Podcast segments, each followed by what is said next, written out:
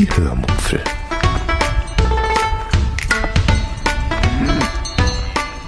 Aus dem Tagebuch einer Allgäuerin.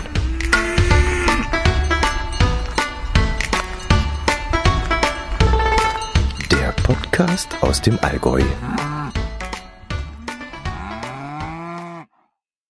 Herzlich willkommen zur 211. Episode der Hörmupfel, in der es um die siebte Lesen-Challenge geht, um einen Unterhaltungsroman und um meine Urlaubsplanungen für 2018. Viel Spaß beim Hören. Als erstes möchte ich etwas aus meiner letzten Episode korrigieren. Ich habe dort nämlich den Preis von Rauchmildern verglichen und dabei einen Gedankenfehler reingebracht. Ich hatte irgendwas gesagt von, ja, dass vier Rauchmelder 80 Euro kosten würden und es gäbe sie aber auch billiger, denn wir hätten für zehn Rauchmelder irgendwas um die 200 Euro gekauft. Und euch ist es dann sicherlich gleich aufgefallen und mir natürlich beim Nachhören auch sofort. Äh, das ist natürlich das Gleiche. Äh, ob ich für vier Rauchmelder 80 Euro bezahle oder für zehn Rauchmelder 200 Euro, da kommt beides mal der Stückpreis von 20 Euro aus. Ich weiß nicht, wie ich in diesem Moment auf diesen Unsinn gekommen bin. Ich habe keine Ahnung. Ich hatte hier vor mir auf dem Bildschirm nur die eine Seite auf Amazon auf, wo eben der Preis von 80 Euro zu sehen war. Und bis zur zweiten Seite, die ich eben nicht geöffnet hatte, habe ich gar nicht so weit denken können. Aber wie gesagt, im Nachhinein ist es mir dann sofort aufgefallen. Ich habe da die flache Hand gegen, mein, gegen meine Stirn geknallt und gedacht, mein Gott, was hast du da für einen Mist erzählt? Ihr habt das bestimmt auch gleich gemerkt. Es waren aber nur wenige, die mich darauf angesprochen haben, was ich euch hoch anrechne, dass ihr das auch mitbekommen habt, was ich da für einen Schmarren erzählt habe. Und alle anderen werden es auch gemerkt haben, aber werden wahrscheinlich bloß höflich gewesen sein und gedacht haben, na ja, da hat sie wohl nicht mitgedacht. aber hier nochmal zur Korrektur einfach gesagt. Also wie gesagt, ich bin jetzt mathematisch nicht so schlecht, dass ich das nicht äh, ja vergleichen könnte. Aber ich war dann irgendwie verwirrt an dem Tag wohl. ähm, heute habe ich mir ein wenig schwer getan, etwas zu finden, was ich euch erzählen kann. Meine vergangene Woche ist recht ereignislos vorbeigegangen. Ich war viel daheim, habe mal wieder ausgiebig ferngesehen, vor allem Biathlon und auch sehr, sehr viel gelesen. Und ich habe auch viel am PC gesessen und Urlaubsorte nach günstigen Unterkünften durchsucht. Jetzt weiß ich natürlich nicht, ob euch das so sonderlich interessiert, aber bevor ich diese Woche den Podcast ganz ausfallen lasse, dachte ich mir, ich erzähle euch trotzdem einfach mal ein wenig davon.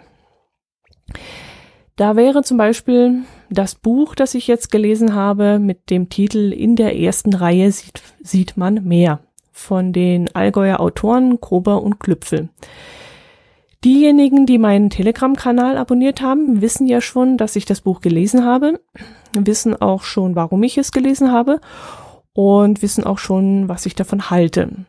Und eigentlich wollte ich euch Hörerinnen und Hörer damit eigentlich gar nicht belästigen, aber ich finde es jetzt doch ziemlich erwähnenswertes Buch und deswegen möchte ich es euch doch kurz vorstellen. Aber der Reihe nach. Das Buch in der ersten Reihe sieht man mehr, ist wie gesagt von den beiden Autoren geschrieben worden, von denen auch die Kluftinger Krimis stammen. Diese Krimis gelten ja als Top-Exportschlager aus dem Allgäu und ich vermute mal, ihr habt auch schon davon gehört oder sie vielleicht auch selbst schon gelesen. Doch dieses Mal haben die beiden Autoren keinen Krimi geschrieben, sondern einen Unterhaltungsroman. In dem Buch in der ersten Reihe sieht man mehr, geht es nämlich um einen circa mit 40er Mann namens Alexander, der abends kurz vor der verdienten Fahrt in den Urlaub am Küchentisch einschläft und kurz darauf plötzlich als kleiner Junge wieder aufwacht.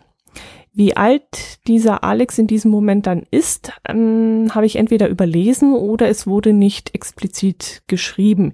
Jedenfalls wacht Alexander im Jahr 1984, 1985 so ungefähr als pubertierender Junge wieder auf.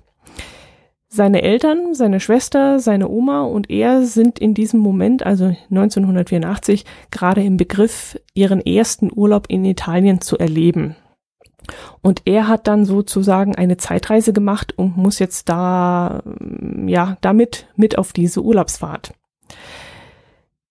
Es geht also mit dem vollbepackten Fort Sierra, da kam schon das erste Schmunzeln, an die Adriaküste. Und zwar in eine Apartmentanlage mit ganz vielen Deutschen drumherum. Da kam das zweite Schmunzeln. An einen Strand mit, ja, deutschen Gebietsansprüchen.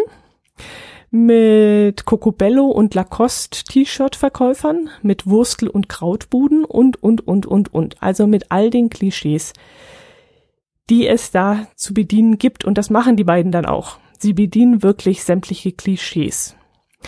Wobei die beiden in diesem Moment äh, dann auch wirklich meinen Nerv getroffen haben.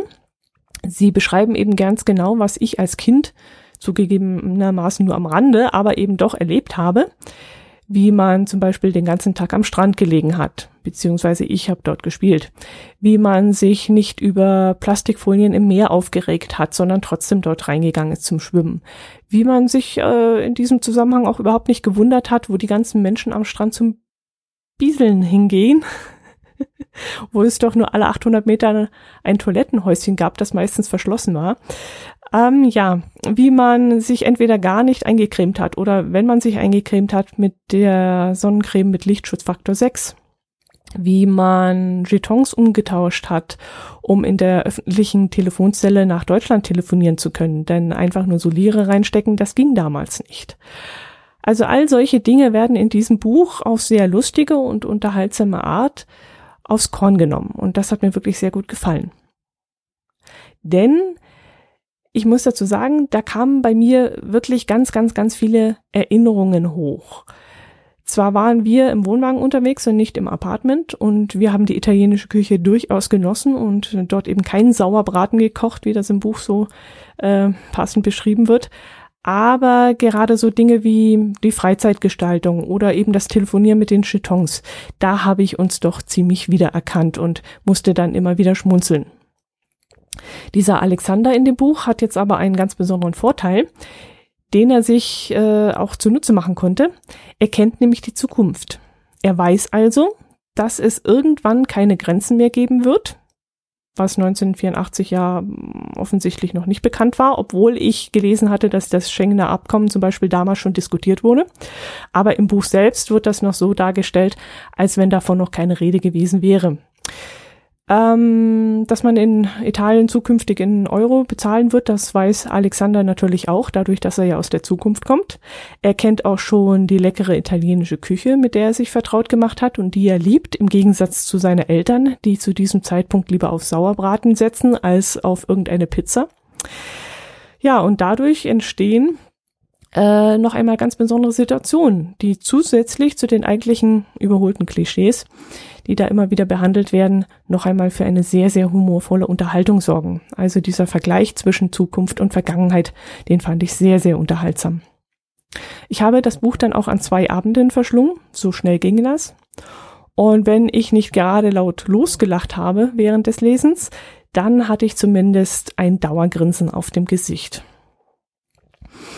Mm, wer jetzt vielleicht Angst hat, dass das Buch vielleicht arg niveaulos ist und die unterste Schublade vielleicht geöffnet wurde, nein, das hatte ich jedenfalls persönlich nicht gefühlt. Mir hat der Humor wirklich sehr gut gefallen, auch die Schreibweise. Ja, sie war einfach, aber eben nicht banal. Und ja, in der ersten Reihe sieht man mehr, hat mich vom, vom ersten Moment eigentlich bis zum Schluss aufs angenehmste unterhalten. Und ich würde sagen, zum nächsten Strandurlaub wäre das genau die richtige Lektüre für euch. Ich glaube auch nicht einmal, dass man dazu Allgäuer sein muss. Nö, dieses Mal ging es darin überhaupt nicht ums Allgäu und nicht um uns Allgäuer. Es geht eher um die Deutschen der 80er Jahre in Italien. Also so ein richtig schönes Retro-Italien-Urlaubsbuch, würde ich jetzt mal sagen. Gut, das war dies und jetzt kommt das. Ähm, die Lese-Challenge 7. Die kann nämlich starten. Wir haben uns dieses Mal sehr schwer getan mit der Wahl unseres Buches. Ich weiß nicht, wie es den anderen ging, aber ich fand schon unter den vorgeschlagenen Büchern kaum etwas, was bei mir in die engere Wahl gefallen wäre, wenn ich jetzt in den Bücherladen gegangen wäre und hätte dort etwas Vergleichbares suchen müssen. Aber schlussendlich standen dann nach unserer Wahl zwei Bücher auf der Liste ganz oben, die dann aber ausgerechnet auch noch die gleiche Punktzahl erreicht hatten. Da war einmal mein Vorschlag Schlag Todesangst von Andreas Eschbach. Mm, das hatte ich ausgesucht, weil Andreas Eschbach das Buch Das Jesus-Video geschrieben hat. Und das war wirklich ein ganz, ganz tolles Buch, das mir sehr, sehr gut gefallen hat und auch sehr gute Kritiken bekommen hat. Außerdem ähnelt sein Schreibstil ein wenig dem von Sebastian Fitzek. Und das letzte Buch von Fitzek hat den Teilnehmern und mir während der Lese-Challenge 5, 5 war ich das, glaube ich, ähm, sehr gut gefallen. Jo, und das zweite Buch, das die meisten Punkte bekommen hat, heißt Und Gott sprach von Hans Rath. Und das werden wir jetzt auch lesen. Wir hatten zwar noch eine Stichwahl gemacht, aber weil dort auch kein eindeutiges Ergebnis ähm, erzielt wurde, habe ich mich entschieden, ähm, dass wir das Buch lesen werden mit dem Titel Und Gott sprach. Todesengel habe ich ja hier liegen und das werde ich dann parallel als Zweitbuch lesen können, denke ich mal. Und das Buch Und Gott sprach hatte ich äh, auch als einen meiner Favoriten gewählt. Dem hatte ich auch drei Punkte gegeben bei meiner Wahl. Es klang von allen Büchern noch am besten. Äh, außer meinem natürlich. ja. Ich habe äh, die Inhaltsangabe des Buches nur einmal kurz durchgelesen, damals als ich wählen sollte. Es klang auch sehr interessant. Deshalb habe ich es ja auch gewählt, aber ich habe es ehrlich gesagt schon wieder vergessen, worum es darin geht und deshalb möchte ich jetzt die Inhaltsangabe mal kurz vorlesen. Mm, den Psychotherapeuten Jakob Jacobi hat das Glück verlassen. Geschieden, pleite und beruflich gescheitert.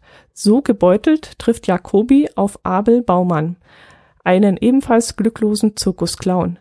Der leidet offenbar an einer kuriosen Persönlichkeitsstörung, denn er hält sich für Gott und sucht einen Therapeuten. Jakob ist fasziniert von den vielfältigen, seiner Meinung nach aber komplett irdischen Talenten des sympathischen Spinners. Doch bald ist der Psychologe nicht mehr so sicher, mit wem er es wirklich zu tun hat und wer hier eigentlich wem hilft. Jo, das klingt hm, etwas skurril. Ich habe da gemischte Gefühle, wenn ich das lese. Aber ich bin auf jeden Fall gespannt, was da auf uns zukommt.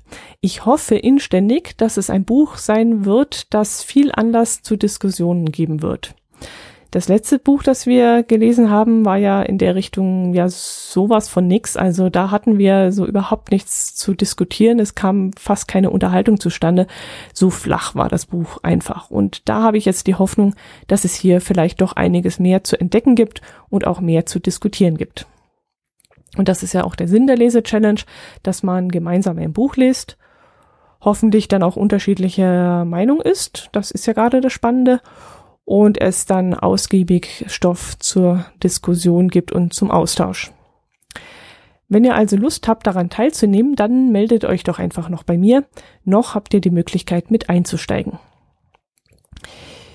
Gut, was wollte ich euch noch erzählen? Ach, Urlaubsplanung hm, soll ich euch das eigentlich erzählen? Eigentlich ist das Quatsch. Erstens sind es noch ungelegte Eier und zweitens kämpfe ich mit Dingen, die euch sicherlich auch durchaus bekannt sind. Also die Urlaubsabsprache mit den Kollegen, da werdet ihr vielleicht auch ein Lied singen können. Ich hatte im Dezember bereits versucht, mit meinen Kollegen eine Lösung zu finden, wann wer Urlaub nimmt, damit ich rechtzeitig buchen kann. Ähm, ich werde dieses Jahr wieder ein paar Tage alleine verreisen und da es ziemlich schwer ist, ein Einzelzimmer zu bezahlbaren Konditionen zu bekommen, wollte ich das möglichst noch im alten Jahr schaffen. Leider haben meine Kollegen, wie das immer so ist, äh, überhaupt keine Pläne und kein Verständnis dafür und können, konnten mir noch nicht sagen, wann sie Urlaub nehmen wollen. Sie jammern da immer ein bisschen rum, äh, so von wegen, woher soll ich das wissen, wann das Wetter schön ist, äh, das weiß ich doch jetzt noch nicht und ah, dass man so früh buchen muss und dass man so früh äh, wissen muss, wann man Urlaub haben möchte. Das reicht doch noch im März oder April oder so. Nein, es reicht eben nicht. Wenn man buchen muss bzw. will, dann sollte man das so früh wie möglich wissen. Da geht es äh, gar nicht mal um mein Einzelzimmer, das ich jetzt verzweifelt suche, sondern auch um Eltern mit Kindern. Die müssen ja auch schauen, dass sie noch was kriegen, was einigermaßen bezahlbar ist. Naja, jedenfalls steht immer noch nicht fest, wann ich Urlaub nehmen kann und so lange steht auch noch nicht fest, wohin es mich verschlägt. Ich möchte auf jeden Fall irgendwie in den hohen Norden und auf der Rückfahrt auf jeden Fall noch zwei, drei Tage in Thüringen halt machen und mir mal so die Gegend rund um Oberhof mal anschauen. Mein Podcast-Kollege Jens vom Breitenbacher Podcast äh, ist ja aus der Gegend und er hat mir davon in den höchsten Tönen vorgeschwärmt. Und deshalb, und weil ich unbedingt die Biathlon-Strecke mal anschauen möchte, werde ich dort vermutlich ein paar Tage hinfahren auf dem Rückweg von meinem Urlaub irgendwo im hohen Norden. Aber das sind, wie gesagt, die berühmten ungelegten Eier, von denen ich nur ungern rede. Ich möchte lieber erst darüber reden, wenn alles Hand und Fuß hat. Deswegen lassen wir es für heute gut sein. Ich möchte euch noch ein, mm, ja, einen Poesiealbumspruch aus meinem Poesiealbum mitgeben. Ich habe euch in den letzten zwei Episoden ja jeweils einen Spruch aus meinem Poesiealbum aus meinen Kindertagen vorgelesen. Dieses Mal ist es ein Spruch von meiner Oma. Sie hatte auf der linken Seite des Eintrags zwei Bildchen geklebt. Einmal eine kleine Katze und ein paar Kleeblätter. Und auf der rechten Seite hat sie geschrieben, ein Freund ist ein Mensch, vor dem man laut denken kann. Damit verabschiede ich euch in eure Woche. Ich freue mich, wenn ihr auch nächste Woche wieder dabei seid. Bleibt gesund und habt Freude am Leben. Macht es gut. Bis zur nächsten Woche. Servus.